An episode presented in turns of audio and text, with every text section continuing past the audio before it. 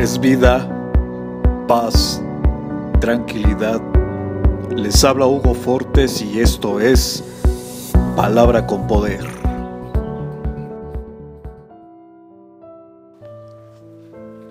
Bienvenidos, este es el contenido de hoy. Lo que pensamos y cualquier cosa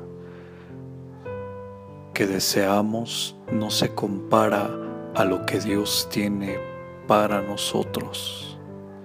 Debemos esperar y confiar, pues Él nos llevará a un magnífico futuro. Mis planes para ustedes solamente yo lo sé y no son para su mal sino para su bien.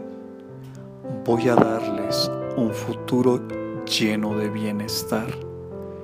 Jeremías capítulo 29, verso 11.